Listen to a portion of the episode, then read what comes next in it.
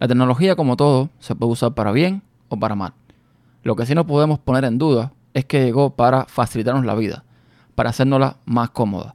Y de esto vamos a hablar hoy, de un poco de tecnología, esta vez dentro de la casa.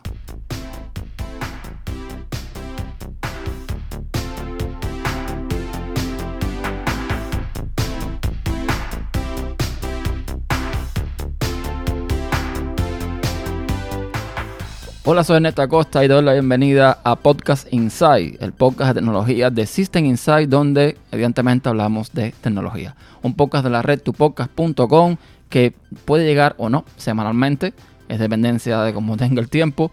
Y hoy sí, hoy sí he venido para hablarles un poco de eh, mi experiencia con la domótica. Yo siempre he escuchado podcasts sobre domótica, generalmente podcasts que son de usuarios de, eh, de Apple, de iOS, etcétera, etcétera. Y no, me llamaba nunca especialmente la atención. Sobre todo cuando tú ibas a ver los precios de, eh, digamos, los bombillos, la Philly Hue y demás. Y vaya, no era, una cosa que era. No era un gadget especialmente barato. Pero bueno, llegaron las ofertas de Google y yo ya tenía ya un Google Home Mini, que es una forma bastante económica de entrarse al mundo de la domótica, porque al final es un asistente que tenemos en la casa. Y bueno, yo mi primer Google Home Mini lo compré. Mm, bueno, de hecho no lo compré. Me lo regalaron cuando compré mi Pixel 2 XL. Venía en la oferta. Y, me fue bastante bien. De hecho, me va bastante bien con este Google Home Mini. Es un equipo que me sirve sobre todo para escuchar música. Tiene un volumen bastante aceptable, por lo menos hasta el nivel que yo necesito para escuchar música. Y hasta ahí había llevado experiencia con el tema de la domótica. Pero Llegaron las ofertas de, Navidad del año 2018. Ya estamos en 2019, recordemos, este primer podcast del año 2019 en Podcast Insight. Y entre las ofertas, pues habían dos que supe aprovechar, que era una donde te ofrecían un Google Home Mini con un Chromecast por 49 dólares, cuando en realidad este, este bundle, o sea, este, estos dos componentes hubiesen costado alrededor de 84 dólares los dos juntos.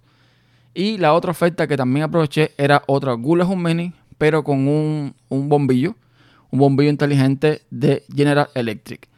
En este caso, en este caso el bundle, o sea, eh, estos dos eh, dispositivos juntos, que costarían normalmente 55 dólares, saldrían en 35 dólares.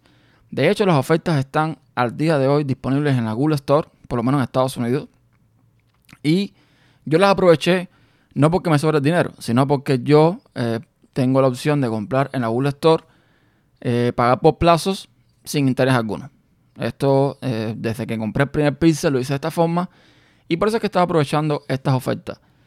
Compré primero un Google Home Mini con la bombilla y me fue bastante bien. Súper bien, a punto de que ellos venden el pack de bombillas de 2 en 2 por 29 dólares y compré 4 bombillas más.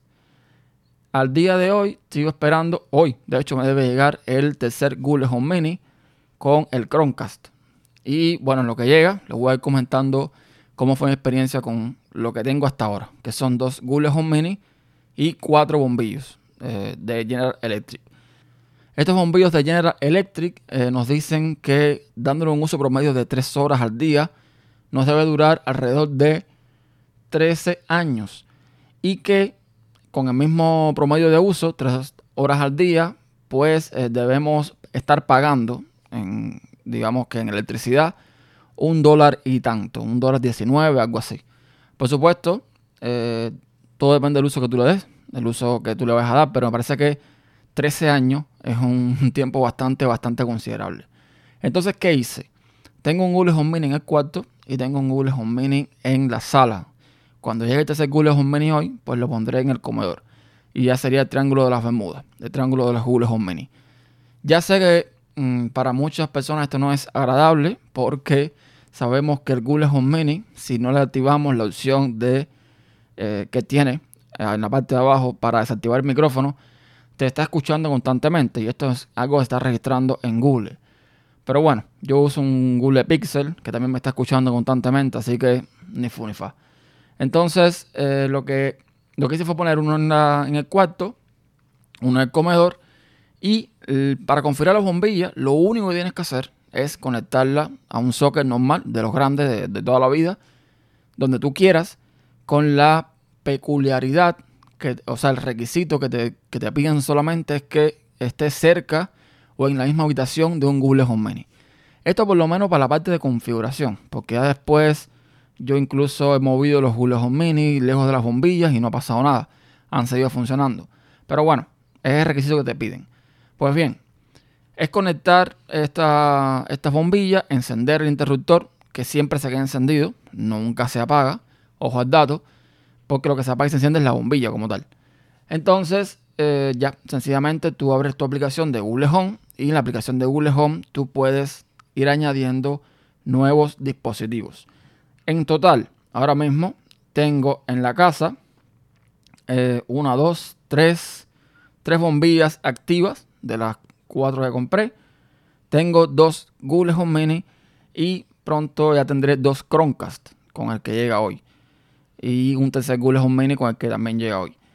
Lo bueno de Google Home Mini también es que mm, yo puedes crear, o sea, puedes crear grupos. Yo creo un grupo de que le puse como nombre Mini Group, muy, muy original todo, que lo que hace es que cuando tú reproduces música, tú seleccionas o un Google Home Mini individual o estos dos, o sea, este grupo, este mini group que tú creas. Y entonces lo que pasa es que la música se reproduce en toda la casa, en, la, en, el cuarto, en, la sala en este caso, y después en el comedor también tendré la música del Google Home Mini. Tengo eh, que averiguar, de hecho no he averiguado si existe opción de configurar el Google Home Mini en opción estéreo, o sea, uno que reproduzca por la izquierda y no por la derecha, que sería también algo interesante. He visto que venden unas, unas especies de, una especie de soporte que pones en la pared y ahí puedes conectar un Google Home Mini y sería interesante ponerlo quizás detrás de las computadoras, uno a la derecha uno a la izquierda, como en estéreo. No sé si se puede hacer esto, no he averiguado. Lo que sí sé es que se puede poner, se pueden agrupar. Incluso puedes agrupar no solamente Google Home Mini, sino los Chromecast. Y eso es bastante, bastante interesante. Lo, lo que más me gusta, a la ciencia cierta de todo esto, la domótica, es que tú con Google Home, la aplicación de Google Home, esto también se puede hacer en iOS, se puede hacer en, que sea en otros sistemas, pero por, por, lo menos en Google Home eh, tenemos las rutinas. Las rutinas no es más que una serie de acciones que se van a ejecutar cuando tú quieras y como tú quieras. Y por ejemplo, en mi caso en particular, creo que lo comenté en otro podcast, y si no, pues lo comento nuevo ahora. Yo tengo específicamente eh, dos rutinas de momento. Una para eh, por la mañana y una para por la tarde. En el caso de la mañana, yo tengo configurado que a las 6 y media de la mañana de determinados días, los días que yo trabajo, pues me encienda la luz de, eh, digamos, el comedor, la luz de la sala y la luz del cuarto, pero como mi mujer está durmiendo, lo que hago es que la luz del cuarto la configuro para que la luz sea muy tenue, muy, muy tenue. Estas bombillas de General Electric, como todas las que hay por ahí, la Philips y demás, pues eh, se puede configurar para darle una intensidad a la luz. Desde el 100% hasta un por ciento mínimo. Entonces lo que tengo configurado es para esto, para que a esa hora de la mañana, pues me encienda esas luces, además me diga, qué sé yo, el tiempo, eh, me reproduzca un podcast, etcétera, etcétera. Y el otro que tengo es por la tarde, cuando ya empieza a caer el sol, que con este cambio de horario, o sea, con horario de invierno, empieza a caer la noche sobre las 5 de la tarde más o menos, y a esa hora aún no hemos llegado a la casa, pues lo que hago es que automáticamente se encienden las luces para que eh, Charlie, que está aquí, una mascota de la casa, pues no esté a oscuras. Además de poderlo ver bien por las cámaras que también tengo en casa. Así que eh, estas son las rutinas. Es algo realmente muy cómodo, es algo que Mm, al principio no se da cuenta, pero cuando empiezas a usarlo, pues te facilita mucho la vida. Es algo realmente, realmente muy cómodo. Además de que te acuestas en la, cama a ver televisión o lo que sea, tienes todas estas luces encendidas y para apagarlas tienes dos opciones. O simplemente le dices, eh, o sea, llamas al asistente de Google, no lo voy a decir para que no se active, y le dices, apágame tal o más cual luces, o apágame todas las luces, o simplemente agarras el teléfono y con la aplicación de Google Home también eh, haces esta opción. O sea, apagas las luces que tú quieras, todas, o en fin. Total, que realmente es un mundo muy interesante el tema de la domótica y eso que no estoy de lleno, completo, eh, metido en este mundo. Solamente tengo unas luces inteligentes, tengo el tema este de los Google Home. Pero si vamos a la tienda de Google, a la store.google.com, ahí van a ver que hay un montón de cosas que se pueden eh, manejar desde el asistente. Eso sí, hay que reconocer que en este, en este punto de integración, sobre todo con eh, dispositivos de tercero, quien va un paso adelante de Google es Alexa de Amazon. Eso hay que decirlo. Pero bueno, lo de Google está bastante bien, tiene bastantes opciones para todo lo que es la conexión en la casa. Mm, si mezclamos todos sus Google Home, el Hub, el Google Home normal, el Google Home Max, los Chromecast, los termostatos Nest, en fin, toda esta serie de cosas que tiene Google se puede domotizar la casa de una forma bastante fácil y de una forma bastante eh, elegante, porque los dispositivos son bastante eh, bonitos, ¿no? Por decirlo de cierta forma. Claro que siempre depende de los gustos de cada cual. Lo cierto es que desgraciadamente no todo lo que ofrece Google para domotizar la casa es barato.